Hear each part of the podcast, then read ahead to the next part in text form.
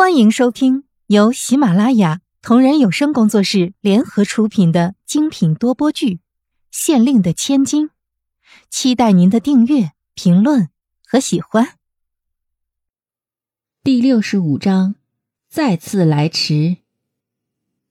今天要是换了其他娘娘，小林子绝对不会多说一句话，一律都是我只是师傅派来传话的。别的我一概不知。对于小林子的这种做派，其他妃子也只能干瞪眼。但有张德顺在后面撑腰，他们也不敢把小林子怎么样。而且他们要想讨皇上喜欢，还要靠张德顺平日露出来的消息呢。小林子平日对他们总是一脸恭敬，但谁看着都显得疏远。但对慕容菲菲却常常笑脸相迎，这也让众妃子对慕容菲菲很是吃味。但人家受宠，深得皇上喜欢，只能私底下言语挤兑一下，占占嘴上便宜。可是慕容菲菲偏偏又无视了他们，这让他们顿感无力。小林子对菲菲娘娘好。是因为菲菲娘娘没有轻视他们这些下人，说话办事也不像那些妃子，嘴上嘘寒问暖，眼神动作却是明摆着厌恶轻蔑。从菲菲娘娘的眼里，小林子看到的是真诚，这让他很感动。其实，在这宫里，和小林子一样感觉的宫女太监有很多。慕容菲菲知道皇上是真急了，不然小林子不会紧赶着跑来催促自己。马上就好，皇上没有生气吧？慕容菲菲还是有一丝希意，希望皇上没有生气。不过看小林子的脸色，估计不太可能。这我还真看不出来，不过。听我师傅的意思，皇上是生气了，不过问题应该不大，娘娘好好跟皇上说说，也就没事了。哎呦，瞧我这嘴，这种事情怎么能是我一个小太监能说到的呢？小林子说着笑了笑。这有什么不能说的？又不是什么大事，连小事都不让人说，那这宫里岂不是太无趣了？慕容菲菲看着小林子的样子，有点好笑，安慰说道：“也就在菲菲娘娘这里，奴才才敢这么说，其他地方说这话，可是要受责罚的。”小林子笑嘻嘻的说着：“娘娘可是要快点了，万岁爷可还在宫门口等着呢。”好了好了，我们走吧。天瑶刚插好簪子。慕容菲菲一看可以了，就起身带着小林子和天瑶向门外奔去。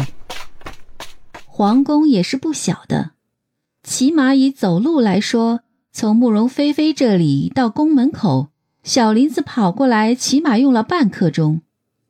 以慕容菲菲的弱女子身板，更不用说了，走路过去当然不行了。为了让速度更快点儿。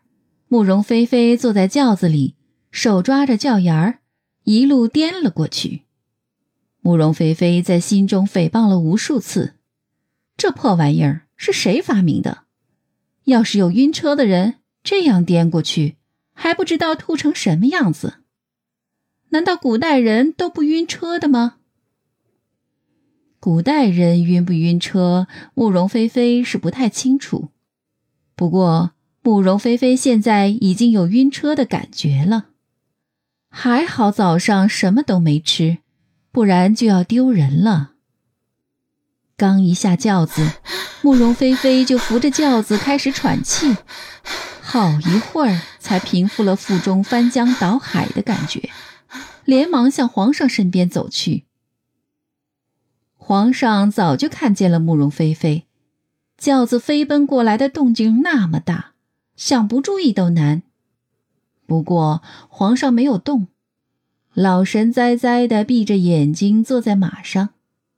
哼，让朕等了这么久，太不像话了。皇上给自己找着理由，但还是忍不住偷偷瞄了慕容菲菲一眼。看到慕容菲菲下轿时苍白的脸色，皇上的心就软了下来，想出声问问，却又不好意思。正在纠结的时候，慕容菲菲已经走了过来。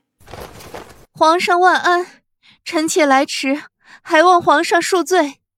慕容菲菲行礼道：“好吧，有个台阶就下吧。”哼你还知道你来迟了？皇上本想数落一下慕容菲菲，发泄一下自己的郁闷，但看着慕容菲菲还有些发白的脸色，生气的话语又咽了下去。下不为例，爱妃平身吧，是不是身体不舒服？要不要叫太医过来给你瞧瞧？皇上感觉慕容菲菲有些不太对劲儿。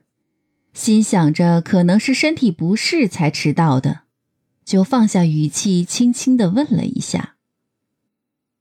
慕容菲菲本来想说跑得太快颠得慌，但又想着皇上责怪自己，违心的说道：“谢皇上关心，臣妾只是早上有些头晕，不过现在没什么大碍了。”看你脸色都苍白成这样了。还叫没什么大碍？